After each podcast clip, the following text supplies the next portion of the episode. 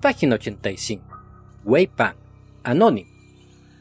Durante Página el reinado 71, de Ta Li, diccionario un letrado llamado Wei Pan, Al, un atleta de la fuerza inmensa luz algobiana, que no conocía el miedo en sus correrías Polaster, jinete famoso y prestigioso Mar, un desierto nunca viajaba sin jugar por el Luis No solo cazaba las piezas ordinarias, tu voz es lo que le apasionaba, no te arrepientes, no ah, se extingue con el sol, gusanos de tierra, cucarachas, Jorge sin pies y otros horrores del mismo tipo.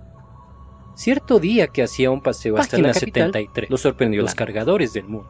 Los toques ah, de tambores que anunciaban las horas cuentan los ancianos. La casa los que vivieron antes que se ordenaba se encontraba. Que cuando hicieron el mundo, no sabiendo dónde pasar la noche, vio nombraron que a cuatro personas un suntuoso hotel donde procedían. A Esas personas cargaban el mundo para que no se cayera. Wei como vieron que cuatro personas no eran quien le respondió para cargar el mundo porque se iban a casar. Nombraron a otras personas para que también. Según la costumbre, esta noche Cuando los será cuatro el sostenedores cansaron, les tocaba el turno a otros cuatro. Si y al llega a entrar en cambio, vivienda, era cuando se producía una gran desgracia. También cuentan que hace mucho familia tiempo el cielo estaba muy bajito y nuestros antepasados creían que lo podían alcanzar. Cumplo mi deber Así que cortaron un palo largo y lo pararon para que tocara el cielo. Le pero este agradeceré este, hasta el infinito si me permite pasar esta noche en vuestra Dime, residencia. Pero el cielo se Ningún peligro puede hacerme. Finalmente usted. cortaron un palo ya más y lo unieron a arreglarlos. Seguros de que esta vez, con el una dueño de casa lo introdujo. El cielo se daría por derrotado, mostrándole un espléndido dormitorio con, con una despensa bien surtida y se retiró. Entendieron que hicieran Entonces, lo que hicieran, wey, el cielo a su sirvienta la orden de llevar el caballo al establo, de encender lumbre en el salón por querer honor tocarlo, y prepararla. Se ha vuelto inalcanzable. Entonces, güey, cuentan también que hace muchos la orden años de llevar el las hachas, de encender lumbre en el salón de honor y preparar la comida. Cuando los hombres iban Después a trabajar al campo llevaban su pozo, güey mandó a pero también llevaban su acostase, cosa que a las mujeres les extrañaba mucho. Y él mismo abrió de par en par las puertas del ¿Será que se irán a acostar en su parcela? En no medio de la habitación, apagó la vela, así que siguieron a los carga hombres sin que estos se dieran cuenta y vieron que después de medianoche, si se ponían la luz del ancho de una olla bajo porque enseguida salón y, y las hachas trabajaban el umbral de la puerta del norte. Así mientras los peantes como una volante y las hachas cortaban los árboles, los hombres se acostaban tendió su arco en la oscuridad e hizo blanco. Al finalizar se el día, los y la luz pareció cabritarlas. Tres flechas disparadas con en la algún misma momento los machetes y la luz y la cuenta de que alguien los estaba viendo y se en mano, se lanzó para arrancar sus flechas. Los hombres, extraño asustados, cayó y se, pusieron de pie, también, preguntándose qué había ocurrido. Alarmado, y al volver sus cabezas, descubrieron a las mujeres que descubrieron una bola de carne llena de ojos. Los machetes y las hachas no volvieron a levantarse del movimiento. Y de en adelante los hombres tuvieron que Quiere decir toda la que es cierto que el alma maldita vuelve. Exclamaron.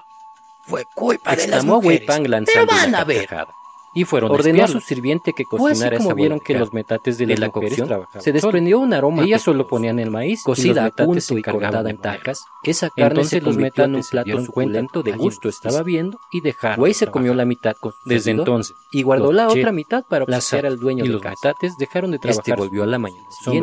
Los se mostró muy contento de ver a su huésped sano y sano. Relato tradicional contó la noche y le ofreció el manjar a su anfitrión quien no terminaba de lanzar Página admiradas exclamaciones de sorpresa. Llueve.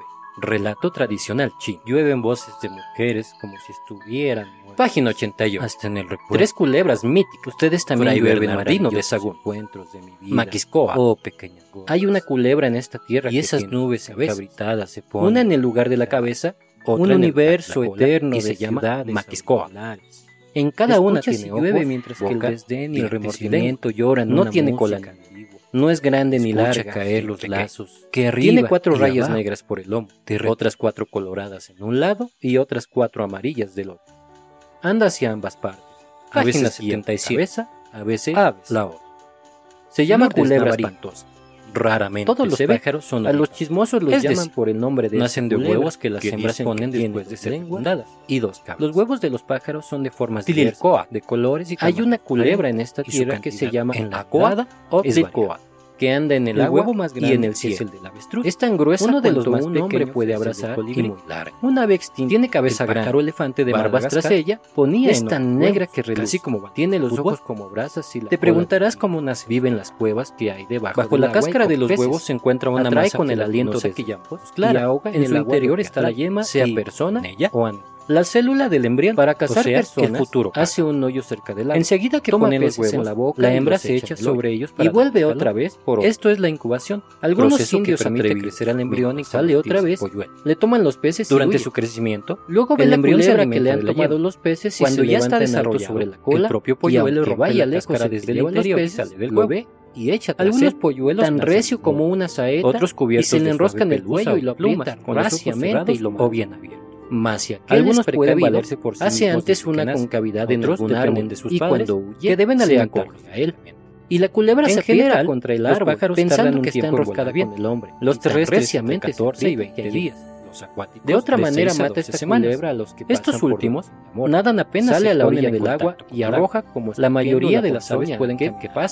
Y cae Otras son magníficas nadadoras y luego le atrae así con el Entre aliento los pájaros y va pateando el que algunos alcanzan grandes y velocidades. méteselo en la boca Los pájaros y que vuelan son el aerodinámicos. y Achille esto es están formados para volar Coapetla. Por lo tanto, hay otra culebra que se llama la Coapetla. menor resistencia. es ancha como Es un pliego de papel de huesos y en una esquina tiene dos la alas musculosas y en la y patas que funcionan como tren de aterrizaje Anda de lado como cada cangrejo y va el haciendo ruido como está adecuado para un vuelo.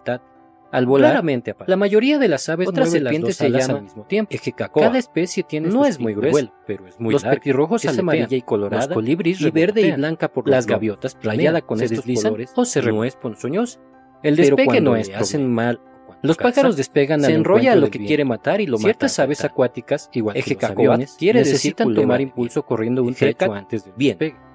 Ya en Porque vuelo, cuando va a la cola parte, hace de timón si para es tierra llana, equilibrio y va la levantada sobre la cola como Hay volando. pájaros muy y veloces, si son matas como el águila y dorada que alcanzan los va por 200 encima de ellos volando. por hora y por Los aguanieves parece los que echa de 160, sí un aire. el vencejo los 100 y más lentos como los patos y los gansos, 91, que difícilmente superan los 70 Francisco de por hora. Cuando emigran, Érase un los hombre pájaros recorren cientos o miles de kilómetros una nariz y no se pierden nunca. Érase una nariz son de día y o de noche. Érase un Por ejemplo, espada muy En el día migran las golondrinas. Era un reloj de sol mal encarado. los patos Érase otras una especies. alquitara pensada. De noche, érase un los elefante arriba. los cucús. Era los Oviedo, tordos Nazón, o más los gorriones. Como los marinos un seguían por la posición del sol Érase una pirámide de Egipto. Y un dato para tribus de nariz. Cristóbal Colón se ayudó Érase en su un naricismo el vuelo de pájaros Muchísimo nariz, nariz tan Desde tiempos muy antiguos, de Anás los pájaros han simbolizado virtudes, valores o defectos. La paz se representa con una paloma, la felicidad con un pájaro azul, la sabiduría con el búho, la soledad con el pelícano, la cobardía con el avestruz, la dignidad con el águila. Hay pájaros que representan a algunos países, el quetzal a Guatemala, el cóndor a Chile, el gallo a Francia y el águila azteca a México. El pavo real es el ave ornamental más antigua de que se tiene noticia. Dos mil años antes de nuestra era, fue llevado de la India, su lugar de origen hacia Persia y Grecia. Su impresionante cola, que se despliega como un abanico de colores, es un gran espectáculo. Según la mitología griega, los círculos que la adornan son los cien ojos del gigante Argos, puestos allí por Hera, la reina de las diosas, para perpetuar su memoria. Pero es mejor evitar las comparaciones, porque no solo las plumas hacen la belleza de los pájaros, también sus trinos, sus melodías y sus vuelos. Los pájaros están presentes en las leyendas de casi todos los pueblos. Una leyenda cora cuenta que, cuando empezó el diluvio, Nakahue ordenó al hombre construir una caja y encerrarse allí con un loro y una guacamaya. A los cinco años, estos pájaros avisaron al hombre el fin del diluvio y dividieron las aguas en cinco mares.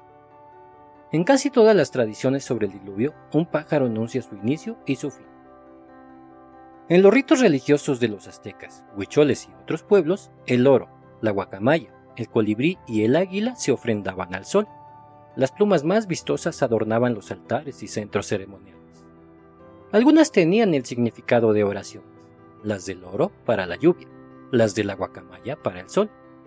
¿Has visto la danza de los voladores? En ella, los bailarines se disfrazan de pájaros sagrados y, con los cuatro vientos, vuelan hacia los cuatro puntos cardinales. Desde hace siglos, nosotros recibimos grandes beneficios de las aves.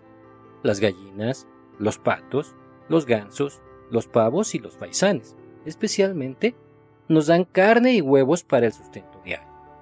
Los pájaros contribuyen también a impedir la sobrepoblación de animales como insectos, diversas moscas y peces.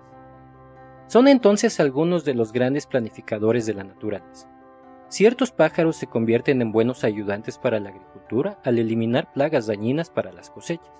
Otros, como los cormoranes en Asia, ayudan a la pesca. Y no es todo. Muchas aves acarrean las semillas de algunas plantas a zonas donde éstas no existen, permitiendo así que nazcan y se desarrollen en otros lugares. Además, se comen las semillas de malas hierbas, limpiando de este modo la zona de cultivo y algunas la carroña de otros animales. Sus cantos y trinos alegran el ambiente. Con las plumas se fabrican diversos objetos de adorno y de utilidad doméstica, como los cojines. Y, en muchas regiones del mundo, sus excrementos se emplean como fertilizantes o abono. Cuando tengas que criar un polluelo abandonado, dale de comer con frecuencia porque son muy hambrientos. Para ello, abre el pico y coloca la comida profundamente en su garganta. Hazlo con mucha suavidad. El menú debe ser nutritivo. Pedacitos de huevo cocido, mosquitos, pedazos de lombrices y trocitos de fruta o huevos de hormiga. No hay pájaros buenos y malos. Ellos, como tú y como yo, son parte de la naturaleza. Por eso, tenemos que combatir todos los peligros que los acechan, los cazadores, la contaminación de las aguas y los cambios que provoca el hombre en el equilibrio natural. Página 83. Una avispa sobre el agua. Coral bracho. La superficie del agua es tensa para una avispa. Es un sendero múltiple fluyendo siempre como el tacto del tiempo, sobre la hondura quieta de un corto espacio. Corto es el tiempo en que flota, corta la distancia en que gira. Por incesantes laberintos, remolinos inciertos, llamas y transparencia inextricable.